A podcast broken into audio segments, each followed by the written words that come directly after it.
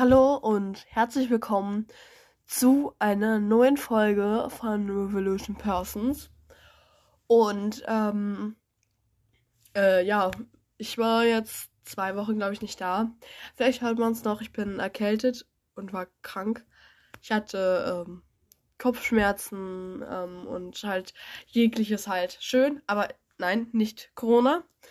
Und ähm, ja, jetzt bin ich wieder hier mit, ähm, äh, mit einer Überraschungsfolge sozusagen. Und ähm, wir reden heute über eine Person, die die die Welt verändert hat, genau. Und ähm, die, es war, also es war ein sehr, sehr guter Sänger, der äh, auf der ganzen Welt alle Menschen berührt hat und der konnte verdammt gut singen. Und er ist einer der besten Sänger aller Zeiten. Immer noch, obwohl er leider schon gestorben ist. Ähm, und ja, wir reden heute über Freddie Mercury, der Sänger der, der Queens, also der Band. Und ja, nicht lange äh, reden, sondern gleich loslegen. Und ähm, ja, dann wünsche ich euch viel Spaß. Und dann äh, würde ich mal sagen, ähm, beginnen wir sofort. Und ähm, ja, genau. Dann beginnen wir jetzt als erstes mit seinem Leben. Okay, dann lass uns mal beginnen, ne? Herkunft und Internatszeit in Indien. Mercury wurde am 5. September 1946 als Farouk Bulsara auf der Insel Sansibar im damaligen britischen Protektorat Sansibar geboren. Also es war halt ein Stadtteil, ähm, das von den Briten eingenommen wurde. Er war das erste Kind des britischen Botschaftsangestellten Bomi Bulsara und seiner Frau Jer. Die Familie stammte aus Indien und gehörte den Parsen an. Ab dem Schuljahr 1954-55 besuchte Mercury das englischsprachige Knabeninternat St. Peter's School in Panchgani im indischen Bundesstaat Bombay. Dort bekam der, er den Spitznamen Freddy, den er sein Leben lang behielt. Aber natürlich in England wurde es dann Freddy ausgesprochen. Der Direktor des Internats bemerkte Mercurys Musiktalent und schlug dessen Eltern vor, ihn Klavier spielen lernen zu lassen. Daneben trat Mercury dem Schul Schülerchor bei und nahm an Aufführungen des Schultheaters teil. Im Alter von etwa zwölf Jahren wurde er Mitglied der aus fünf Musikern bestehenden Band The, Hask The Hectics, deren Auftritte vor allem im Rahmen von Schulveranstaltungen stattfanden. Freddie Mercurys Religion war der Zoroastrismus. Ja. Er war somit später der bekannteste so Zoroastrier der jüngeren Vergangenheit. Oh mein Gott, das war ein schlechtes Wort. Wer lässt sich denn so eine Wörter einfallen? Also ganz ehrlich. Also, ähm, und zwar geht es jetzt weiter mit Jugend- und Kunststudium in London. Mercury kehrte im Sommer 1963 ohne Schulabschluss nach Sansibar zurück, das Ende des Jahres von der britischen Kolonialherrschaft unabhängig wurde. Im Januar 1964 kam es zu einer gewaltsamen Revolution gegen den Sultan von Sansibar. Noch im selben Monat flüchteten Bomi und Jair Bulsara mit ihrem 17-jährigen Sohn Freddie und dessen 1952 geborene Schwester Kasmira nach London und zogen in den Vorort Feltham.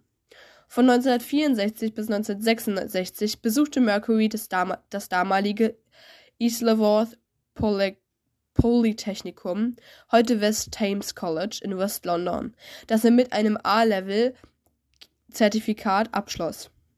Vergleichbar mit dem deutschen Abitur. Von 1966 bis 1969 war er Kunststudent am Ealing College of Art, das er mit einem Diplom in Grafikdesign abschloss. In dieser Zeit fertigte, fertigte, er zahlreiche Zeichnungen an. Darunter waren Porträts seiner Idole Jimi Hendrix, Rock Houston, Paul McCartney und Cliff Richard. Außerdem entwarf er modische Männerkleidung. Okay. Rhodey der Band Smile und Leadsänger der Bands Wreckage und Saw Milksy.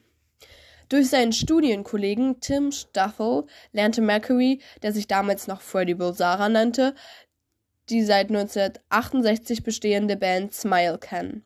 Die Band bestand aus Tim Staffel, Gesang und Bass, Brian May, Gitarre und Roger Taylor, Schlagzeug.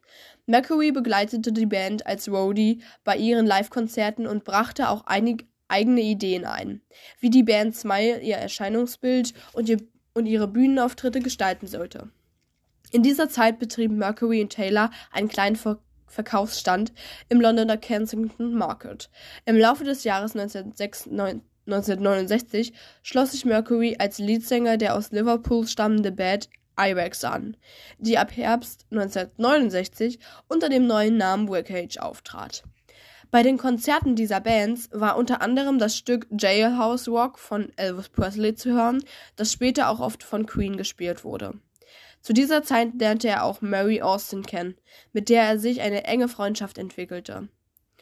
Im September 1969 trat die Band Wreckage im Club The Sank in Liverpool auf, wobei der Zugabe auch Roger Taylor und Brian May mitwirkten.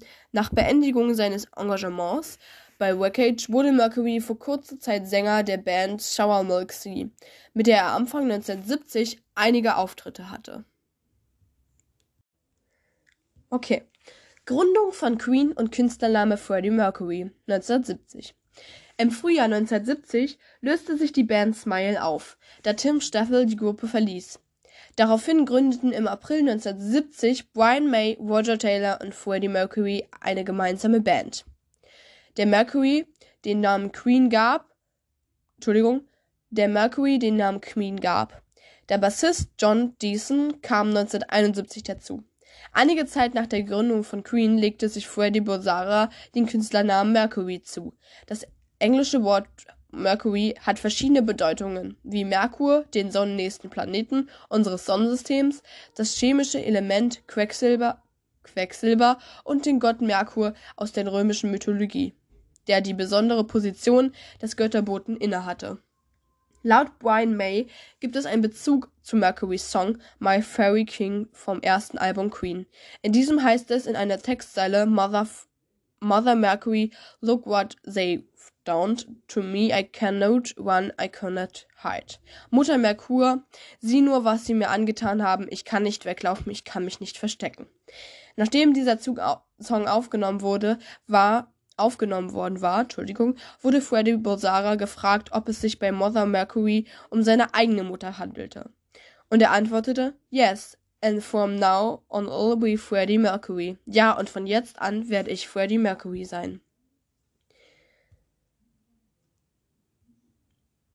Also von diesem Augenblick praktisch nannte er sich Freddie Mercury und jeder sollte diesen Namen sprechen. Nicht Freddie Bozara oder Farouk Bozara. Er sollte einfach nur mit Freddie Mercury angesprochen werden. Und so ist er praktisch in die Songwelt, also in die ähm, Musikwelt aufgestiegen mit diesem Namen. Und ich glaube, wäre ich ja gewesen, würde ich das auch so gemacht. Also hätte ich das auch so gemacht. Also bis jetzt hat er noch ein relativ, ähm, sag ich jetzt mal, normales Leben. Ähm, und ja, ich glaube, er wird, also er hat sich ja auch später, was noch kommt, geoutet.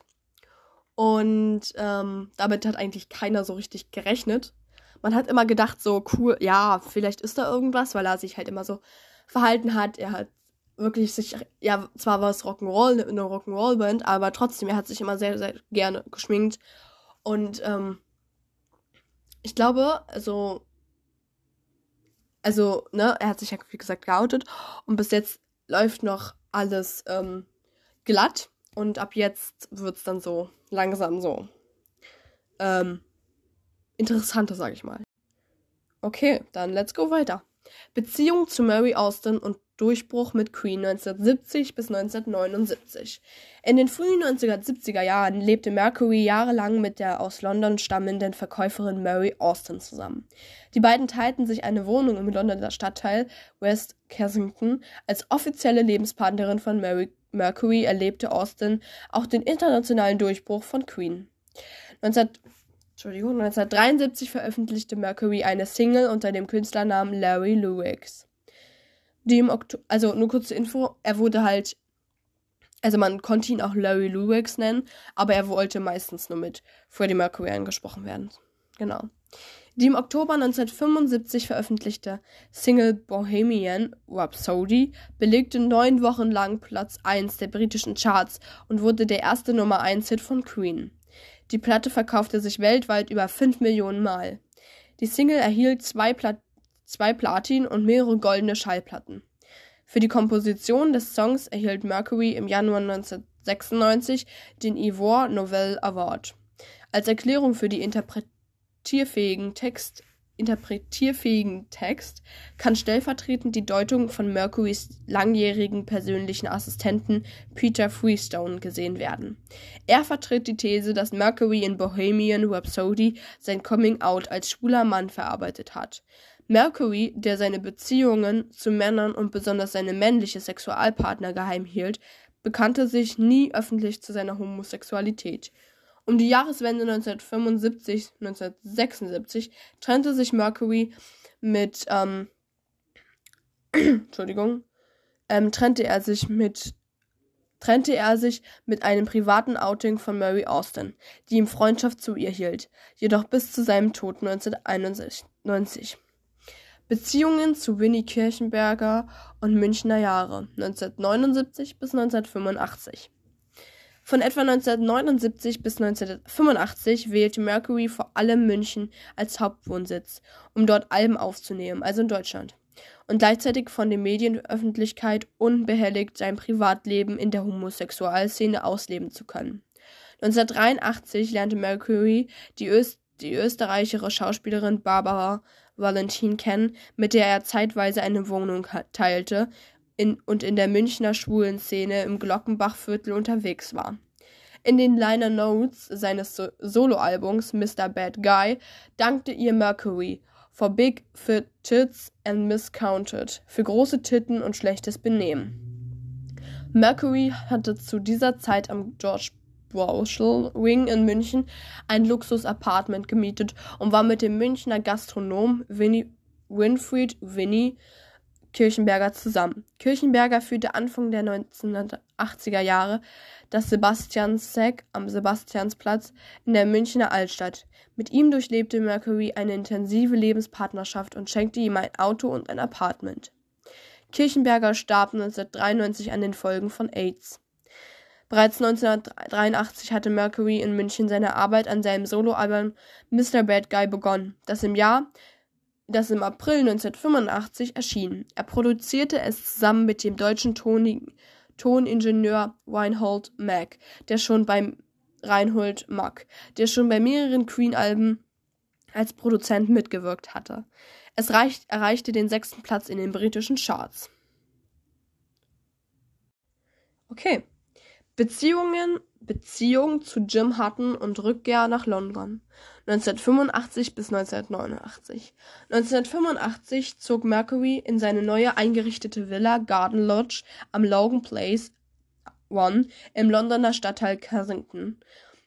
Also er zog dahin und hat dann von dort, also von da an weiter in dieser Villa gelebt. Würde ich auch machen, glaube ich. Von 1985 bis zu Mercurys Tod 1991 war Jim Hutton, Tod 19 geboren 1949, sein Lebenspartner. Er war ebenfalls HIV-positiv und starb 2010 in seiner Heimat Irland an Lungenkrebs. Ähm, ganz kurz, wer nicht weiß, was HIV ist, das ist eine Geschlechtskrankheit, eine ansteckende Geschlechtskrankheit und man kann daran sterben und ähm, es ist schon ziemlich hart, wenn man diese, auch AIDS ist ja auch eine Geschlechtskrankheit und HIV und HIV-positiv ist was anderes als HIV, also die unterscheiden sich schon.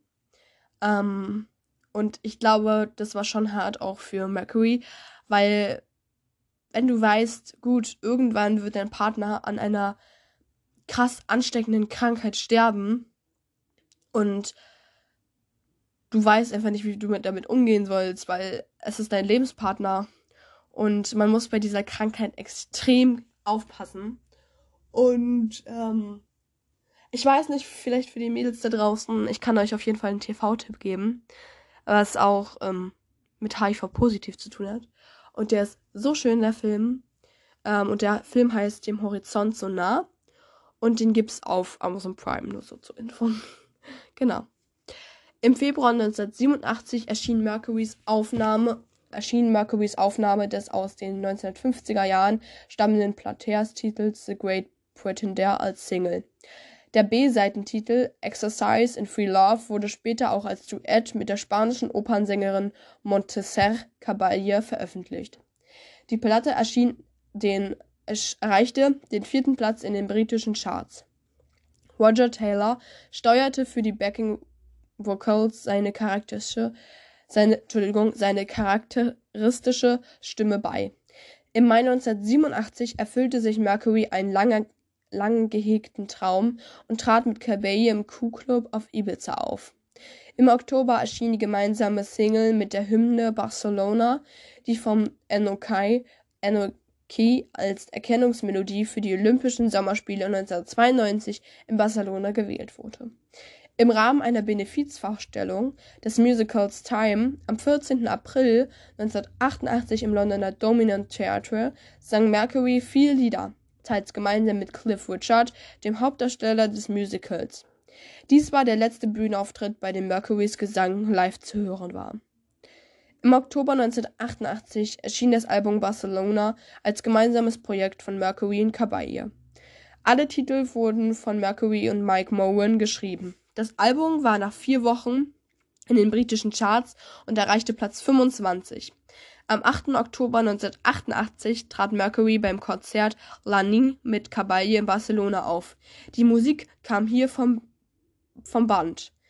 Letzt, genau, also sie haben sie halt, ähm, praktisch war kein Live-Auftritt, also da hat er einfach vom Band gesungen. Die Lippen dazu bewegt halt. Was viele Sänger, glaube ich, heute auch noch machen. Ähm, letzte Studioalben, Studioalben 1989 bis 1991. Im Mai 1989 erschien das Queen-Album The Miracle, Mo The Miracle. Ja, genau. Mercury arbeitete trotz seiner fortgeschrittenen AIDS-Erkrankung bis zuletzt, wenn auch unter immer so schwierigen Umständen, im Studio und stellte so Material für zwei weitere Platten zur Verfügung. Ähm, ihr müsst euch vorstellen, ich glaube, man kann sich auch nicht so zurückhalten in einer Beziehung und dadurch hat sich Mercury auch an, also ist auch an AIDS erkrankt. Ähm, zwar nicht an HIV positiv, aber ähm, wahrscheinlich hat er sich schon mit dem Freund, mit seinem Freund davor angesteckt und hat deswegen AIDS bekommen. Und es tut mir so leid, weil diese Krankheit einfach unheilbar ist und du kannst einfach nichts machen. Und es gibt auch so viele Nebenwirkungen, wenn du dir helfen lassen wollen würdest. Zum Beispiel jetzt Gedächtnisverlust oder ähm, du wirst halt irgendwann nichts mehr wissen und irgendwann hast du dann einfach keinen Bock mehr drauf und hast, würdest einfach nur sagen, gut, lass mich gehen so. Ja, genau. Also er hat trotzdem weitergearbeitet, weil es sein Lebenswerk war und er liebt es zu singen und deswegen hat er einfach weitergemacht und sozusagen einfach nur verdrängt, diese Krankheit. Im Februar 1990 wurden Queen mit dem Brit Award für ihre herausragenden Leistungen geehrt. Mercurys Auftritt bei diesem Ereignis gab zu weiteren Spekulationen über seinen Gesundheitszustand Anlass. Er sprach, nachdem Brian May die Dankesrede gehalten hatte, nur ein kurzes Thank you, good night ins Mikrofon. Also dank, danke euch, gute Nacht. Im Februar 1991 wurde das Queen-Album In Window veröffentlicht. Der Titel, Anspielung, Andeutung, ist Programm für die Songs des Albums I'm Going, Slidey Mad Mercury, These Are the Days of Our Lives, Taylor und vor allem The Show Must Go On, May. Dass Mercury tr trotz allem seinen Humor nicht verloren hat, ist sowohl in seinem Song Daily, Daily Daily Ahe, einer Liebeserklärung an einer seiner Katzen, als auch in dem Video zu I'm Going Slightly Mad zu erkennen. Bei All God's People war Mike Mowen Co-Autor, der zusammen mit Mercury die Lieder zu dessen Soloprojekt mit Cabelle geschrieben hatte. Im selben Monat erfolgten die dreitägigen Dreharbeiten zu dem Videoclip I'm Going Slightly Mad. Mercury konnte seinen schlechten Gesundheitszustand kaum vor den Technikern verbergen. Immer wieder musste er sich unter dem Vorwand, dass ihm sein Knie zu schaffen mache, in seine Garderobe hinlegen. Auch in These Are the Days of Our Lives, der am 30. Mai 1991 produzierten letzten Filmaufnahme Mercurys, kann man seinen fortgeschrittenen gesundheitlichen Vorfall, Verfall erkennen. Und ganz kurze Info, er liebte Katzen. Also sein Lieblingshaustier war Ka also Katzen. Und also wirklich, das war schon krass. Er hat ihnen zwei Songs gewidmet und er liebte über alles Katzen. Er hatte ja auch selber Katzen. Und ich weiß nicht, ich, er hat, glaube ich, Katzen so sehr geliebt, wie er die Musik geliebt hat. Und, und das Singen. Also, er hat sich schon sehr krass, krass vergöttert, ja.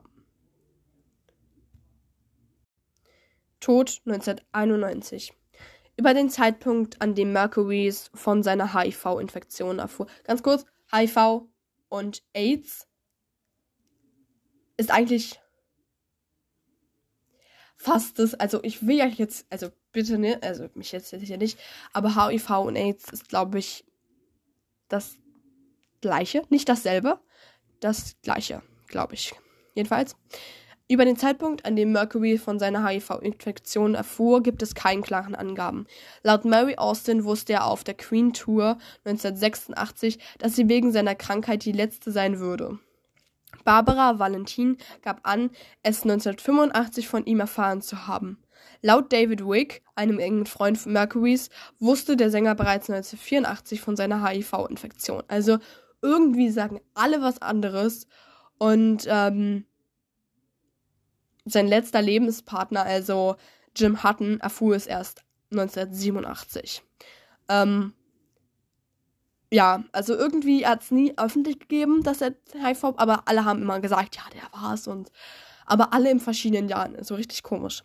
Im Sommer 1991 verdichteten sich die Gerüchte, dass Mercury schwer erkrankt sei und an AIDS leide, worüber Boulevardblätter in der ganzen Welt berichteten. Seine unmittelbare Umgebung, hielt seinen wahren Gesundheitszustand und die Art seiner Erkrankung für mehrere Jahre geheim. Auch zum Zeitpunkt, an dem seine Bandmitgli Band, Bandmitglieder von Mercurys HIV-Status erfuhren, gibt es widersprüchliche Angaben. Laut Jim Hutton erfuhren sie im Mai 1989 davon. In Brian Mays Biografie heißt es, dass Mercury die Band Bandmitglieder im Januar 1991 in Montreux versammelt habe, um ihnen die Wahrheit über seinen Gesundheitszustand zu offenbaren. In Cla Clarence bei Montreux besaß Mercury eine Villa am Ufer des Genfersees. Das, Boot, das Bootshaus ist auf dem Cover des 1995 erschienenen Al Albums Made in Heaven abgebildet. Am 23. November 1991 unterrichtete Mercury die Öffentlichkeit in einer seiner schriftlichen Erklärung, dass er an AIDS erkrankt sei. Also wie gesagt, bis 1991 noch so im Dreh ähm, hat er gesagt nicht und dann auf einmal ja. Ähm, nachdem er am nächsten Morgen in einem Koma gefallen war, starb er abends in seinem Haus im Londoner Stadtteil Kensington im Alter von 45 Jahren an den Folgen einer Lungenentzündung. Also er hatte AIDS und ganz ehrlich, es ist gut gewesen, dass er an einer Lungenentzündung gestorben ist und nicht an AIDS. Weil AIDS ist nochmal krasser und AIDS ist wie Krebs. Leider. Die Trauerfeier fand am 27. November 1991 im privaten Kreis ähm, nach so, Entschuldigung, jetzt kommt das Wort wieder, zoroastrischen Ritus gemäß der Religion seiner Familie statt. Mercurys Leichnam wurde in West London Crematorium eingeäschert. Okay, Leute, jetzt beantworte ich euch noch kurz die Frage, was ist denn Zoroastrischem Zoroastrischem? Genau, das ähm, erkläre ich euch noch kurz. Also diese Religion ist ähm, definitiv eine entspannte Religion. Sie gehen zum Beispiel nicht regelmäßig beten ähm, in die Kirche oder sie brauchen Kapellen oder so. Äh, sie brauchen eigentlich nur sich. Und äh, ja, also eine entspanntere Religion. Für Zoroastria ist nicht wichtig, welche Religion jemand hat. Wir messen ihn nur an dem, wie er denkt, redet und handelt, sagt der Gemeindevorsteher. Und allen hier sind aber drei Prinzipien wichtig, die im Zoroastrismus zentral sind. Gut denken, gut reden, gut handeln. Und ja, ihr müsst euch vorstellen, das sind Frauen ziehen sich auch so an, die haben tragen ein Hijab, Hijab, ähm, ein Kopftuch. Und ähm, sie haben jetzt auch gar nicht, also es ist meist, es ist in Iran, ähm, USA, Pakistan sehr vertreten. Damals haben es über eine, also Millionen Anhänger gehabt, aber mittlerweile sind es nur ungefähr 150.000 auf der kompletten Welt und 700 in Deutschland. Ähm, also es gibt nicht mehr ähm, viele.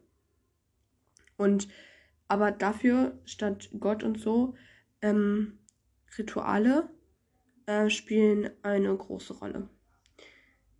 Die Anhänger des Zoroastrismus werden Zoroastrier oder Zarathustira genannt. Der zoroastrische Glaube, der auf älteren indo-iranischen Traditionen fußt, entstand zwischen 1800 und 600 v. Chr. im östlichen iranischen Hochland, vermutlich in Baktrien (heutiges Nordafghanistan) breitete sich etwa im 7. bis 4. Jahrhundert v. Chr. im iranischen Kulturraum in Persien und im zentralasiatischen Raum aus. Der heutige Zoroastrismus, jetzt kann ich aussprechen, der Zoroastrismus existiert in sehr unterschiedlichen Ausprägungen. Dies liegt insbesondere an der sehr veränderten Situation der Anhänger. Die modernen Zoroastrier leben weit verstreut, ca. 65.000 leben in Indien. Dort werden sie Parsen genannt. In den letzten Jahren, Stand 2019, gewinnt die Religion im Iran besonders unter jüngeren Menschen wieder an Bedeutung. Sie wird als Teil einer spezifischen persischen, damit nicht islamischen Identität verstanden. Zurzeit leben über 25.000 Zoroastrier im Iran, davon etwa 10.000 in der Wüstenstadt Yazd.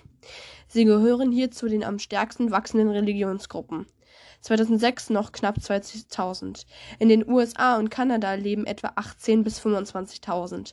In Pakistan maximal 5.000. Weitere zerstreut in anderen westlichen Ländern. Insgesamt wird die Anzahl auf 120 bis 150.000 Zoroastrier geschätzt. Die besondere Ausprägung und Interpretation der Religion ist bei jeder der verschiedenen geografischen voneinander getrennten Gruppen unterschiedlich. Besonders hervorstechende Unterschiede gibt es zwischen dem indischen und dem iranischen Zoroastrismus. In Indien wird beeinflusst vom Hinduismus der Glaube an die Existenz der Ameswar, Spentas, sehr in den Vordergrund gerückt, wodurch der zoroastrische Glaube dort poly polytheistische Tendenzen bekommen hat. Rituale spielen eine große Rolle. Im Iran hat sich der Zoroastrismus zu einer stark auf Innerlichkeit ausgerichteten, sehr rationalen, ethischen Philosophie entwickelt. Im Mittelpunkt steht der Glaube an einen guten, rechten, allwissenden Gott Ahura Mazda. In diesem guten Gott wird gedient, indem man aus einem freien Willen heraus gut denkt, gut spricht und gut handelt. Also das ist Zoroastrismus, genau. Mercurys Leichnam wurde, Entschuldigung, Mercurys ähm, Leichnam wurde im London Krematorium eingeäschert. Laut Aussage einer Mitarbeiterin des Friedhofs Kensal Green Cemetery wurde die Urne von seinen Eltern mitgenommen. Eine geplante Gedenkstätte auf dem Friedhof wurde auf Wunsch seiner Mutter nicht errichtet. Anderen Aussagen zufolge wurde seine Asche im Genfer See verstreut, um eine Pilgerstätte zu vermeiden. Bis heute ist nicht eindeutig geklärt, ob und wo es eine Ruhestätte für Mercury gibt. Am 25. Februar 2013 berichtete der Daily Mirror von einem kurz zuvor entdeckten Gedenktafel auf dem Friedhof Kensal Green Cemetery mit der Inschrift In Loving Memory of Farouk Bulsara, 5. September 1946 bis 24. November 1991, gefolgt vom französischen Text Pour être tout près de toi avec ton mon amour, um dir immer mit all meiner Liebe nahe zu sein. Und der Inzi Initiale M. Der Buchstabe gilt als Hinweis auf seine Freundin Mary Austin, der Mercury sein Anwesen in Kensington, sein Vermögen und die Rechte auf, an einigen Liedern hinterließ. Am 6. März 2013 wurde bekannt, dass die Gedenktafel verschwunden ist. Im November 2016 wurde in seinem Heimatort Feltham eine weitere Gedenktafel enthüllt. Nachwirken Bereits am 2. Dezember 1991 wurde Queen's Bohemian Rhapsody als Doppel-A-Seite gemeinsam mit These Are the Days of Our Lives erneut als Single veröffentlicht. Wie 16 Jahre zuvor war der Song wochenlang an der Spitze Brit der britischen Charts. Den Erlös aus den Singleverkäufen erhielt eine AIDS-Stiftung. In den USA erschien 1992 mit Acoustic Age ein Sampler, der zugunsten der San Francisco AIDS Foundation entstanden war und Freddie Mercury gewidmet ist. Freddie Mercury Tribute Konzert 1992 am 20. April 1992 fand im Londoner Wembley Stadion das weltweit direkt im Fernsehen übertragene Freddie Mercury Tribute Concert for AIDS Awareness statt. Die beliebenden Mitglieder von Queen Brian May, Roger Taylor und John Deason hatten das Konzert zu Ehren Mercurys und mit dem Ziel, das Bewusstsein für AIDS zu verstärken, organisiert. Die Queen-Musiker die Queen-Musiker traten gemeinsam mit einer Vielzahl von Gästen auf. Darunter waren unter anderem James Hetfield mit der Band Metallica, Guns N' Roses, David Bowie, Sil Tony, Lomi, George Michael, Lisa Stanfield, Elton John, Paul Young und Lisa Min Minnelli. Dieses Konzert markierte die Gründung des Mercury Phoenix Trusts, dem die Einnahmen daraus zugute kamen. Verfilmung seiner Lebensgeschichte. Ende 2006 bestätigte Brian May, dass die Arbeiten an einem Film rund um die Geschichte der Band begonnen hatten. Er und Roger Taylor leiteten das Projekt. Produziert wurde der Film von Robert De Niro's Firma Tribeca Production, die auch beim Musical We Will, Yuck, We Will, Yuck, We Will Rock You involviert ist. Auf seiner Website favorisierte Mai 2006 nach noch den Schauspieler Johnny Depp für die Verkörperung von Freddie Mercury. Zwischenzeitlich sollte der englische Komiker und Schauspieler Sacha Baron Cohen Mercury darstellen, doch dieser stieg im Juli 2013 aus dem Projekt aus. Anfang November 2016 wurde bekannt, dass der Schauspieler Rami Malek, bekannt aus der Fernsehserie Mr. Robot, die Hauptrolle übernimmt. Der Film kam unter dem Titel Bohemian Rhapsody am 31. Oktober 2018 in die deutschen Kinos. Bei der Oscarverleihung 2019 wurde Malek als bester Hauptdarsteller mit dem Academy Award ausgezeichnet. Bedeutung für Queen Freddie Mercury war nicht nur Leadsänger und neben ähm, Brian May Hauptkomponist der Band. Er war auch an der Ausgestaltung von Stil und Image der Band wesentlich beteiligt. Dank seiner Bühnenpräsenz gehörte Queen zu den erfolgreichsten Livebands aller Zeiten. Insbesondere der Auftritt beim, beim von Bob Geldof intitierten Live Aid Konzert zeigte das eindrucksvoll. Mit Queen konnte er große Erfolge feiern. Zu Mercurys bekanntesten Queen-Songs zählen Bohemian Rhapsody, Crazy Little Thing, Call It Love, Don't Stop Me Now, We Are the Champions and Somebody to Love. Stimme. Mercurys unverwechselbare Stimme war hinsichtlich Volum Volumen und Umfang für einen Rocksänger sehr ungewöhnlich. Obwohl er von Natur aus ein Bariton mit einer mittleren Sprechstimmanlage von ungefähr 109 bis 128 Hertz war, konnte er die verschiedenen Register seiner Stimme in vielfältiger Weise abschattieren. Er sang sowohl im Brust- als auch im Falsettregister. Der Guard der glottischen Adduktion wurde abhängig vom ästhetischen Kontext entlang der Dimension behaucht, gepresst variiert. Die Stimme hatte ein unregelmäßiges und schnelles Vibrato, ca. 7, 7 Hz, Hertz wahrscheinlich, mit relativ weiter Auslenkung, ca. 1,5 Halbtöne. Das stellenweise raue Stimmbrä ist auf su subharmonische Oscillationsphänomene, Periodenverdopplung im Kegelkopf zurückzuführen. Mercury war auch in vielen Stil Stilrichtungen zu Hause von Musical-Hall-Titeln wie Killer Queen oder Bring Me Back, der Leroy Brown über den, über den Rock'n'Roll der 50er Jahre. Crazy Little Thing Called Love, Man on the Prowl und Hard Rock bis zu Disco und Funk der 80er, 80er Jahre. Staying Power, Body Language, Another One Bit Bitters the Dust. Bühnenpersönlichkeit. Mercury faszinierte sein Publikum mit seinen tänzerischen, kraftvollen, auf die Musik abgestimmten und durch die Musik inspirierten Bewegungen. In dieser Hinsicht ging er weiter als die meisten Leadsänger seiner Generation und wirkte ausgesprochen inspirierend auf jüngere Musiker. Elemente und Bühnenshow, Bühnenshow Mercurys wurden von vielen späteren Sängern adaptiert. Eine besondere Rolle spielte dabei sein Mikrofonständer, von dem die Füße amputiert worden waren. Dieses Gerät war integraler Bestandteil seiner Bühnenshow und wurde als Tambourstock, Luftgitarre, Balanciergerät und vieles mehr genutzt. Er brauchte für seine Art der Performance eine große Bühne, die sich durch Treppen und Rampen in, in die dritte Dimension erstreckte. Zu den abmontierten Füßen ist es aber zufällig gekommen.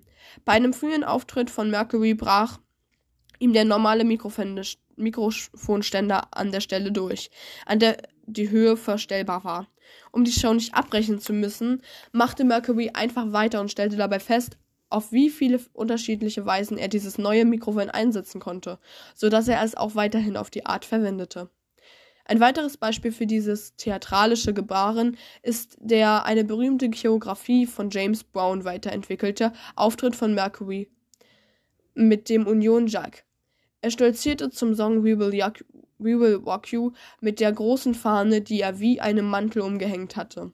Eine Zeit lang über die Bühne, wendete sich dann blitzschnell und präsentierte auf der anderen Seite zur Begeisterung des Publikums die jeweilige Landesflagge.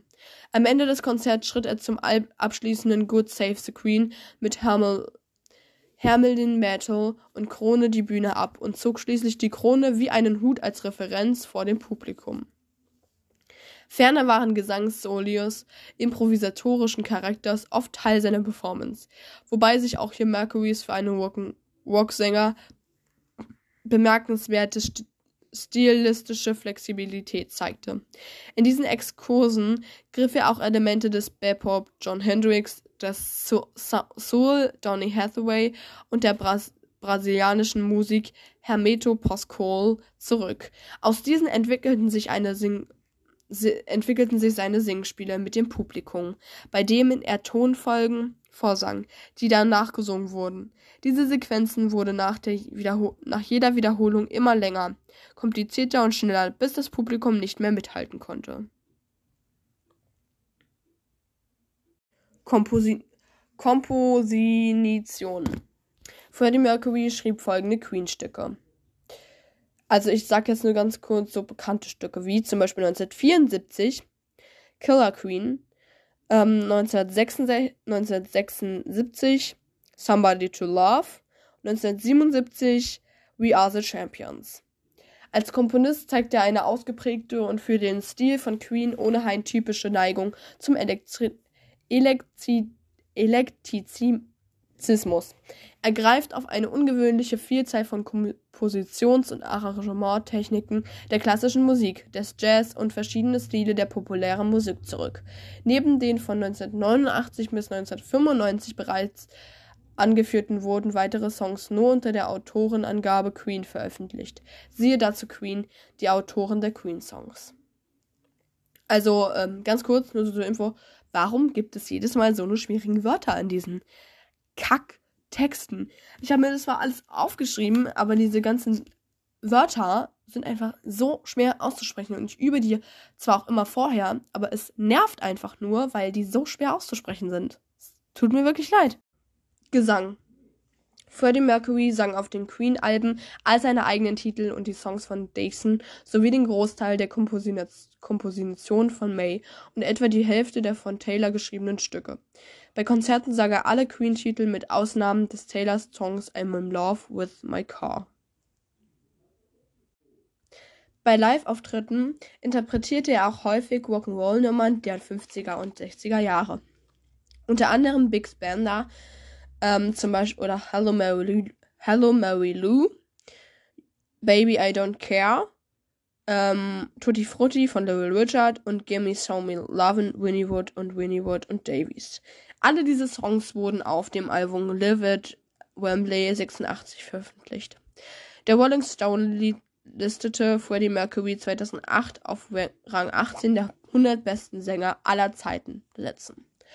Soloprojekte bei Mercurys Soloprojekt mit Montserrat Caballé Barcelona schrieb er alle Titel zusammen mit Mike Moran. Die Texte von The Fallen Price und The Golden Boy stammen von Tim Wise, der Text von Esueno von Montserrat Caballé. In How Can I Go On spielte John Dayson Bass. Im November 1992 erschien posthum The Freddie Mercury Album. Es enthält größtenteils Remixe von Titeln aus seinem Soloalbum Mr. Bad Guy und den beiden von Mercury gesungenen Titeln aus dem Musical Time, Time und In My Defense, sowie einige Album- oder Single-Versionen anderer Soloprojekte.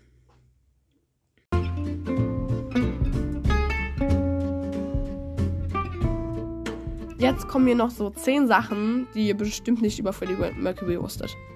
Formidabler Balletttänzer. Freddie Mercury war auch ein großartiger Balletttänzer und trat 1979 mit dem Royal Ballet auf. Dabei sang er Bohemian Rhapsody und Crazy Little Thing Called Love. Dieser Pianist. Für den Queen-Sänger war ein Leben lang klar, dass er nicht zu den besten Pianisten der Welt zählen würde.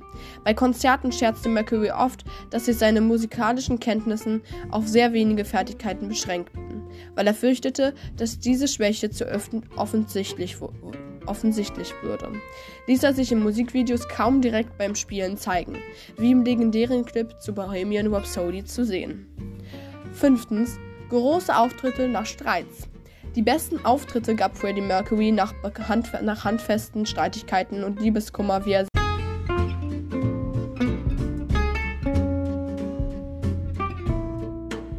Große Auftritte nach Streits. Die besten Auftritte gab Freddie Mercury nach handfesten Streitigkeiten und Liebeskummer, wie er selbst in mehreren Interviews erzählte. Anscheinend brauchte der Sänger derartige emotionale Konflikte, um die Songs seiner Band zu neuen Höhen zu betreiben. Vor einem Konzert in Milton Keynes zoffte sich Mercury mit seinem damaligen Liebhaber Bill Wade. Der biss ihm in Folge in der Auseinandersetzung so sehr in die Hand, dass sie heftig blutete. Einmal sollten Queen bei Saturday Night Live auftreten, doch Mercury und Wade hatten in der Nacht zuvor lautstark im Hotel gestritten, sodass dem Sänger fast die Stimme für die Show versagte. Katzenliebhaber. Noch mehr als jedes andere Lebewesen verehrte Freddie Mercury Katzen. Ihnen widmete er gleich mehrere Songs, darunter Bijou und Deliaha. Die beiden letzten fanden sich auf Innuendo und symbolisierten, welche Kraft ihm die Stubentiger im Kampf mit seiner schweren Krankheit gaben. Cool Cat. Zu hören und Hot Space. Handelt übrigens von einem Menschen, der den Sänger an eine Katze erinnert. Der Sänger liebte seine Katzen so sehr, dass er auf, auf Tour Entschuldigung, mehrmals zu Hause anrief, nur um mit seinen Katzen sprechen zu können. Zehntens Prinzessin Diana. Freddie Mercury sorgte einmal dafür, dass sich Prinzessin Diana als Mann verkleiden konnte, um gemeinsam mit ihm in seinen besten und seinem besten Freund, dem Komiker Kenny Everett, eine Schwulenbar zu besuchen zu können. Angeblich sah das Trio auch öfter gemeinsam bei ihrer gemeinsamen Freundin Cleo Rockhouse Folgen der Sitcom Golden Girls. Und äh, das haben definitiv, also, ne, das ist ein sehr, sehr interessantes gewesen, was Freddie Mercury ähm, sozusagen erleben durfte. Und ähm, ja, es gibt natürlich viele Gerüchte, woran er auch gestorben ist. Aber ähm, ganz ehrlich, man sollte ihn lieber ruhen lassen. Er hat ein tolles Leben. Er hat so krasse Songs rausgebracht mit dieser Band. Und ähm, ich glaube, diese Band kann so stolz sein auf, auf ihn sein, dass sie ihn als Sänger haben durften. Und ja, ich glaube, er hat ein schönes, beschauliches Leben gehabt. Und ich glaube, davon, jetzt muss ich mich leider von euch verabschieden.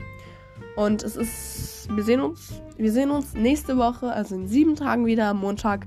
Und dann gibt es eine neue Folge. Ich bin im Urlaub, aber es kommt trotzdem die Folge online. Das wird es auf jeden Fall nachts in der Pause, zwei Wochen. Ja, kommt das. Genau. Und dann sehen wir uns nächste Woche wieder. Und momentan sind Herbstferien und ich finde es toll, weil ich habe Freizeit und so. Und ähm, ja, wir fahren, wie gesagt, ähm, in den Urlaub. Und äh, dann schreibt mir gerne ähm, auf dem Instagram-Account. Ich schreibe es unten jetzt wirklich nochmal rein.